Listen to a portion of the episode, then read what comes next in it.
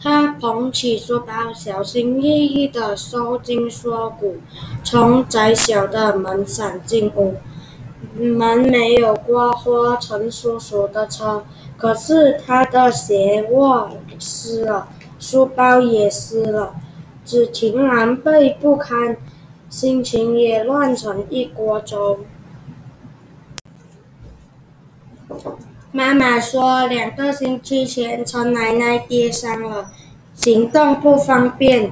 出院后，她需要天天到医院进行物理治疗。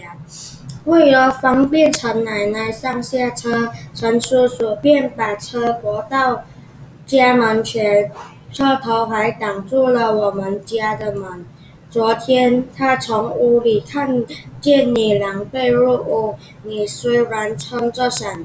却为了不让门刮花他的车而把自己弄湿，他心里很是过意不去，说要特地登门向你道歉。